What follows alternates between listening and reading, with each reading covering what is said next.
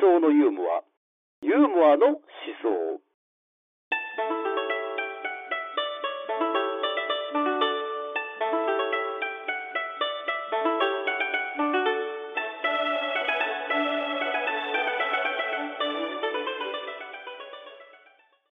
それではよろしくお願いいたします。よろしくお願いします。えマザー・テラサはテレビの主会思想のユーモアユーモアの思想初めてタイトル言いましたね、うん。なんかあのつけちゃった手前すごいまどろっこしいなこのテーマと思って。あの、まあ、ただテテーマがねタイトルライブのタイトルがないとちょっとライブまあそうですね。しっくりこないんで、はい。一回ケープロの事務所ライブで、は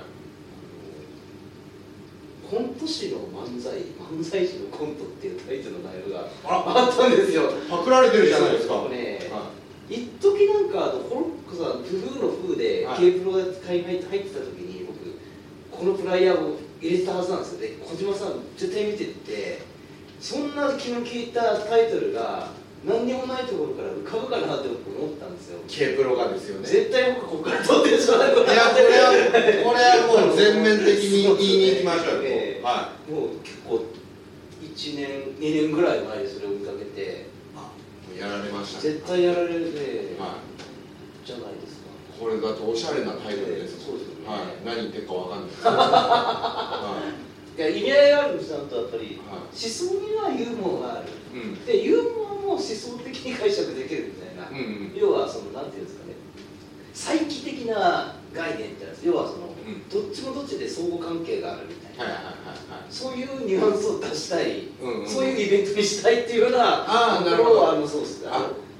なるほど。思想の人もよくこういうタイトル概念のね、はい。名前の付け方するんですよ。なんか論文とかで。あそうなんえですか。えこれは一つのテクニテクニックです。あの小賢しい思想家のテクニッはい。ク。でそこをちょっとなんかもあのパロディというかオマージュというかそうです。しええてやったら、ええこうなったですはい、ね。27回目にしてやっと分かりました。なんでなんでこんなタイトルつけるんだろうはいなんか引きのないみたいな。はいいやだから見る人は見る方は多分、まあそういうオマージュなんだなっていうのは分かるようなはい仕組みになってるんですけど。だからそこを気づいた K プロもすごいすごいということですね。あの K プロはそこまで考えてないの。ただなんとなく再帰性っていうことは知らなくても、ううんまいですよね。うんだから漫才師コントやってコントが漫才師。まあそうですねあーこのことだから。僕は絶対小島さんがこれを多分う。ん、まあ見たでしょうね。だと絶対思ってます,、はい。そんな気の利いた言葉を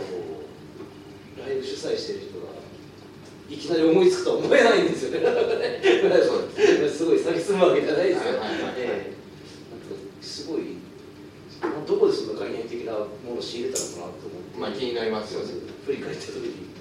これじゃないか。これじゃないかって。つながりますねそういうこともあったりはいはいはい美味しいとこだけねでっかいところで養分を吸い取られていくっていうような話です。で分かんないですよ。なんか後々ねなんか何かしらの形で帰ってきますからそういうの。なるほどね。はい。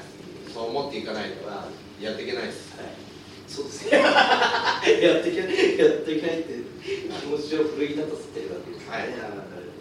ということでやっていきたいと思います、まあ、あの一応ちょっとまあ録画もしてるんで、はい。言っとくとまああのマザー・テラスさんという哲学芸哲学芸人なんて大きなね名前をね、はい。つけてやってますよ。なんかね思想をお笑いをの切り口で語っていくもしくは哲学をお笑いにしてこれはもう思想かなんかに言ったらもうなんかふざけるだと。まあまあまあそうかもしれない道徳ですよ思想の、ね。なんかねどうせもう金儲けしか考えてないんだろうみたいなことが、えーそうですよ。それはそれもう、うんご飯食べてるから強すぎないですか？まあそうですよ。いろんな経緯があって、ここに行き着いたんですよ。行き着くつもりはなかったんですもうこれしかなかったんですもんね、まあなんか自分ですたどり着いたらここしかなかったんで、はい。やってるっていうことなんで、別にだからだからといって研究してる人をバカにすることはないですそうですよ。であとお笑いをねちゃんとこんなことに頼らないでやってる人を卑下するなももちろんないですのでそうですよ。ただ自分の居場所だけは 確保させてほしいっていうその一年でそうですよね。隙間産業です。そうですそうです。ねあの深くなんか浮いてる島があるんだぐらいな まあ壊さないで浮かせとこうぐらいの。感これ哲学にとって非常に大事な発想なんですあそうなんですか、えー離れすぎずうん、ただ近づきすぎず。あちょうどいい距離感で、えーそうですね、はい、人間関係もそうですそうですそうです、はい観察観察者の視点常に内側と外側の目線を見るってことですねはい。っていうような話をぐだぐだしたところで、はい。えーアシスタントあ。ザーマティ島津でよろしくお願いします。ど前の方でよろしくお願いします。うですか？思想的に何かありました？何がですか？この1ヶ月あこの1ヶ月ですか、まあうんまあ日々を毎日楽しく楽しく。過ごしてましたね。はい、そうですか。はい、思想的なことは一切なかったです。えなかったですか？すみません。はい。そうですか。はい。まあいいですよ。だから読んでる。ありがとうございます。だから読んでるんです。はい、あっという間だったな1ヶ月。そんでいいですね。いいですね。この回ではい。話すことが全く必要のないただね、うん。ある意味ある意味これはね今日はね島田さんとは非常に密接に関わってる学問っていうかあそうなんですか？哲学なんじゃないかなと思うんですね。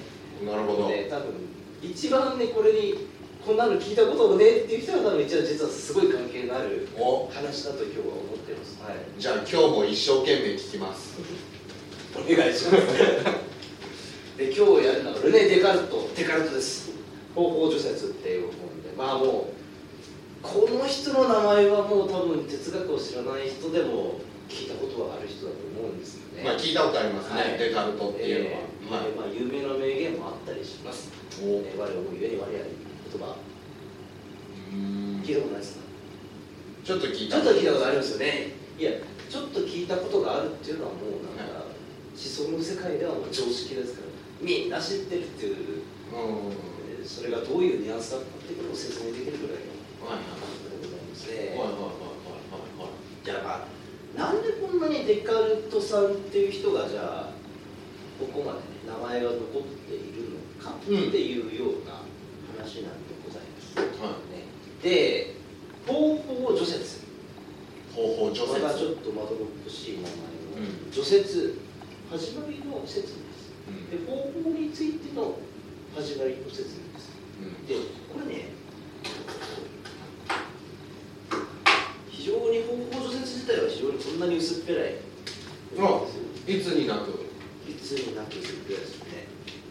すごいですね。そんなに薄薄いので名を残してるわけですね。えーまあこれもちろんこれだけで名を残したってそんなそんな美味しいやることはないですよ。ガンガンいろんなものを書いてる中の、代表作。あの代表作で、で厳密なタイトルがはい理性を正しく導き学問において真理を探求するための方法術です。理性を正しく理性って言葉をやったらと言った回がありましたねありました？ありましたね何の回でしたっあいつですあいつあのすごいまどろっこしいことを言う人ですよね。まどろっこしいことですか？関東でいいですか？関東でいいですはい。覚えてましたね。あよかった、ええそれしか覚えてなかったです。はいなんか僕も思ったら全然回のことですよって言ってたらあのあの前々回の前回が4回やってるんですよですよ。でも半年ぐらい前の話。そうなんですよね。そんななんかあのここまでなんで忘れてるんですかってでかかったけどそれは忘れます。そうそうそう。忘れてよかったよかった。はい。でそうあのまたねこの方法除説デカルトさんはカントよりもさらに時代としては前の方なんですよあ先輩なんですね関東よりは。ということなんです。おーおーはいはい。っていう人のやってる哲学っていうのをやっていくわけなんですけれどもはい。はいちょっと本の実際の中身に入る前に島田さん。はい。何か命をかけてやったことなんです命をかけてやったことですか？今までですよ、かはいないですねないですか。はい。一番命をかけて何かをやったことって今まででですか？一番一生懸命やってたことは、はい。今までで言ったら、かまあ小学校の時にやってたミニ四駆ですかね。ミニ四駆。はい。あれは一番熱がこもってましたね。ミニ四駆で、まあ、要はレースですか？レースです。レースレースで競って。競って1位になるっていうのを、はい、一生懸命やってましたね。負けたらなんかありました？けどいや特にない特にないですか？はなんか殺されるとかそういいいや一切ないです、はい。となんか殺されかける殺されかけたですか、あでもあれですね小学校の時僕柔道やってたんですけど、はい。その合宿行った時に、はいまあ僕小2だったんですけど、はい。まあ、小6の、はい。そのがたいがいい先輩にはい。お風呂場で、あのずっと浴槽の中で足持たれて死にかける。あの折れて本当に死にかけるっていうのはありましたけど、はい、可愛がりで、可愛がりで。はい、ぐらいですかね、くらいですはい。それは不意なそうですね。予想してなかった、はい。自分はちゃんと生きてたけれども見て何かの弾みではい死にそうになったっていう話になるのね、はい実はねこのこと自体はこの本の内容とはあまり関係ないんですじゃあなんで聞いたんですあんまり関係ないんですけれども実は関係があるっていうようなかあのところがあるんですあらはどういうことかっていうのはまあちょっとこのやり取りはちょっと一旦い置いと置いていときましょうはい置いときましょうただなんか命をかけて何かをしたっていうことはちょっとうんうんうん覚えておいてはい後で非常に密接に関わってくるし多分この本を読む時にはなんか一番そういうところをなんか忘れがちな本なんですけど多分意識した方がいいと思うんですねこれねうんちょっとまだ全問答みたいなうん言い方になるんでうん。ピンとこないと思いますけれどもじゃあですね、えーそのまずまあいつもやってますね。まあこれもう何回も録画なんで言っちゃいますけれども哲学書を読む時っていうのは何が大事かって本を読むことももちろん大事なんです。うんそれプラスその本が書かれた時の時代とか書いた人のこととか、どれだけやっぱり書いてないところのものを読むかっていうのが勝負になるんです。だから、うんこれ短い文章なんですよ。でまああのまあまあちょっとまどろっこしい言い方もしてるし難しいことなんだけども読めなくはない。うん。多分思想書の中では非常にシンプルな本です。はい。ただやっぱりだからといってこれが簡単な本だとかっていうふうにポンと捨てちゃうと多分デカルトっていうのは見えないんですよねおなるほまあいやそんなこと言う人は多分思想をやってる人の中でもというか学問やってる人の中では意見が分かります。多分もうなんかあの簡単でしょデカルトでしょ、うん。なんでしょこうやってやってこれやっててこれでこういうこと書いてるでしょまあだから分かるよとかっていう。どはい。でそういうやつほど僕はデカルトからはバカにされるんだろうなっていうような考えもおっていうのをはいはいどういかっていうのをじゃあちょっと言っていくとまずまあデカルトさんですよね、はまあ、これ短いんでちょっと本に向き合いながら今日はやっていきます。生まれたのは1596年。い1596年。だから16世紀。ははい。い古いですね。そうですね、はい。で10まあ、16から17世紀ぐらいの人ですね。で生まれたのはフランスです。おフランス。フランスでフランスにいてまあもともとそうですね。えーとまあ多分貴族の階層的には報復貴族って言ってたんで父親親がう法律関係の仕事をしてた人で、んうん。まあ、その貴族の指定としてはい。えーイエズス会系の名門校に入学したと。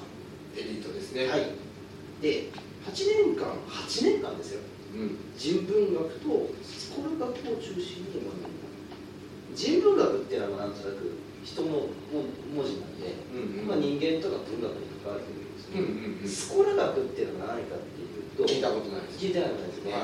まあ、スコラ哲学なんて言い方をします、まあ、あの要はその時代のまあ本当に哲学として信奉されてきたうん。学問ですよね、あじゃあもう最先端なそうです。ね。はい。最先端ではあるんですけどもうん。ただそのこの本とかデカルト的にはうん。乗り越えなきゃいけない対象としてうん。要はスコーラ学みたいなことにとどまってるのはどうなんだろうっていうような問題意識で書いたはいものでもあります。なじゃあなんでそう思ったのかっていうことはちょっとまた後で説明しますけれどもはいでこの人ね勉強大好きで8年間そうやって勉強してからうん。別の大学行って医学を勉強してはい。工学の勉強してはい。であとはですねすごいかなり凄まじい人生ですね。その後志願兵兵隊に行ってます。えでオランダ行ってドイツに行ってであとはその後にかオランダでは数学を自然学に適用する構想を得た流体の圧力落下法則について共同研究を行った、おうん。でねこのドイツに行った時ですねはひたすらもうこもって要はね学問やりすぎた人ってやっぱりそうなるんでしょうけど俺の学問どうやって構築していこうっていうのを考えるんですよ。だからもうまずは学問の出発こういう学問していくぜみたいなことを作るところから作っていくんですよね、ん。なんか簡単だみんなまずはそんなこと考えないですよ。大多数の人は、うん考えない。えー昆虫好きだから昆虫勉強するとかうん。あとはその医学が好きだから医学勉強するとかはい。普通の発想だとそういう考えに行き着くと思うんですよ。そうですね。でだけどこの人は待てと。何々を研究するっていうよりも研究するっていうこと自体をすでになんかもう当たり前のものだと思ってるうんうん。なんかもう今決まりきったいろいろ学問のやり方みたいなのがあって、うん。あのなんかそれでそのなんかルールにのっとって学問っていうのをやってるけれども、うん。本当にそれでいいのか。ちゃんとそれは本当に吟味されて要はあの例えで言うとなんか料理を作るとはい料理を作る時にいろいろやっぱ料理の道具っていうのを使いますよねはいあの包丁だったりまな板だったり鍋だったりとかでそれでいい料理を作るっていうふうにするんだけどちょっと待てと。だと料料理の方法もいろいろありますよ。そもそもその料理の使ってる道具がいいものなのかうん。使い方が正しいのかもしくはそのいろいろな料理の調理法があるけれども自分が今も知ってる料理法だけでそれは満足いくものなのかっていうことをうん。要は学問を相手にそれを考えていすごいですね。くすごいじゃないですか。はい頭おかしくなりそう頭おかしくなれそうですね。はあの多分ついていけない世うんですよねまあだからあのなんだ今だとそういうことって逆に言えばしづらいんですよなんでかっていうと、この時代ってやっぱりまだ学問がそんなにやっぱりあの整理されまあされてはいますよ大雑把だったんですよ、まあ今ほどは整理されてないってことですよね大雑把で、いはいでおそらくそのなんていうか何々の専門ですなんていう発想もうん。学問やる人にはなかったんですようんまあ、それはいろいろ理由があってまずはやっぱり学問できる人っていうのがやっぱり貴族しかいなかったやっぱり学問にアクセスできる人っていうのが根本的に少なかったんですうよ、ん。なんでそれプラスやっぱりあの学問する人っていうのはもう生まれた頃から英才教育を受けるわけですよね。はいもうラテン語勉強したりギリシャ語勉強したりとか。そうです。そんな人がうん。とやっぱり今の僕たちですよ。文科省のね義務教育を受けてやってた人がはい。同じ知識量とかで対抗できるかどうかってどう思うんです？よいや無理。無理じゃないですか。無理。無理じゃないですか。ね、はい。そうなんですよ。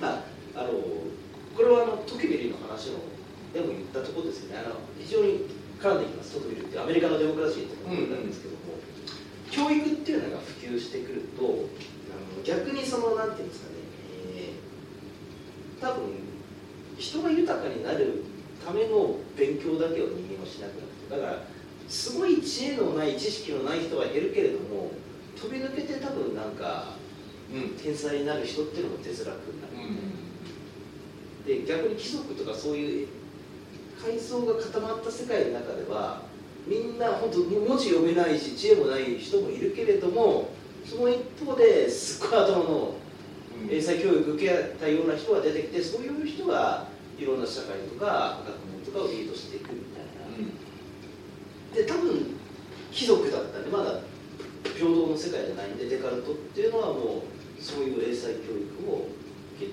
きたなるほどなるほど、ええはいはいはいはいでもう多分好きなように自分の本当に気の向くままにいろんなことを勉強してってでなんかね本当本に読んでるとねいろんなちょっとやばいんですよこの人。何がやばいかっていうとちょっと今だとすごいなんかかっこいい勉強だけしてるような感じですけどうん。本当になんかちょっと宗教とかうん。あの先生術占いの研本だとかそういうのもガンガン読んでる。ああ手出してるんですね。手出してるんですはいはい。なんかちょっと魔術的な本うんうんうんだからそことはね真逆なことをやりそうなんですけどね、えそんなの信じるかってそうですね、まあ、どういうことかって言ったらあーまあ今までやっぱ正しいと信じてたものでもやっぱりそういうのを信正しいと信じられた時代もあったわけですね、うん。多分デカルトの時代だとそれはやっぱり信じていた人もいたんでしょうしはい。もしかしたらデカルト自身もこれを勉強していったら何かに行き着くかもしれないと思ってたかもしれないですけども、うん。もうすでにこの本を書いた時にはね、もうね、あのこんな本文章文章を申します。私はすでに十分にあの、まあ、値打ちを見定め、錬金術師の約束にも、先生術師の予言にも、魔術師のまやかしにも、知らないことまで知っているというプラス人間のこの手札や方言にももう騙されないと思っていたって書いてるんで、あのいやすごいですね。相当の自信ですね。自信なんです。いろいろやり尽くしてああ言うんだけども、俺は騙されねえと、うん。あのそういうのに騙され、まあ、要はだから、そういうことに騙されないためにこの本を書いたって言ってもうん。過言ではないんですよね。だから、多分今だったらバカにしちゃうんですけど、何がそんな向きになってからさ、言ってるのって思いますけど、リアルだったと思うんですよ。うんやっぱそういうのに騙されてた人が多分たくさんいた時代まあだったっていうですよね。ことなんですよね。い。やーでもなんだかんだで騙されてほしいですねデカルトには 最後。ああ、で そういうお笑い的な展開はね、あのないですか？あのどんでん返しみたいな、欲しいですけどね、できればですよ。欲しいんですけどね、まあそれすらもできないぐらい完璧にいろいろ学んだってことですもんね、です。であとね、あのまあ、軍隊入ったデカルトマナー、旅をひたすらやっぱりするんです、この人。もううん本当す今言っただけでもドイツ行ってオランダ行ってであと北欧行って東欧にも行ってでフランス行ってからまた2年間イタリアで過ごしたとか。うん。でそこでもすごいね。学問を幾何工学光の屈折虹の説明などを研究するとか、うん。なんかねこれ不思議なので、は哲学者っていうとなんかずっと本ばっかり読んでるみたいなイメージあります。イメージはありますけど、い、うん、案外名前の残ってる哲学者って実は動いてるんですよ。そうですね。あの旅してて。はい。カントも結構いろいろやっぱり動いてましたね。動いてましたしトクビルな命がけでアメリカを渡ってますし、ねはい。逆にアメリカを渡らないとあの本書けなかったっていそうですね。のがあったりとかどうなんでしょうね。多分だから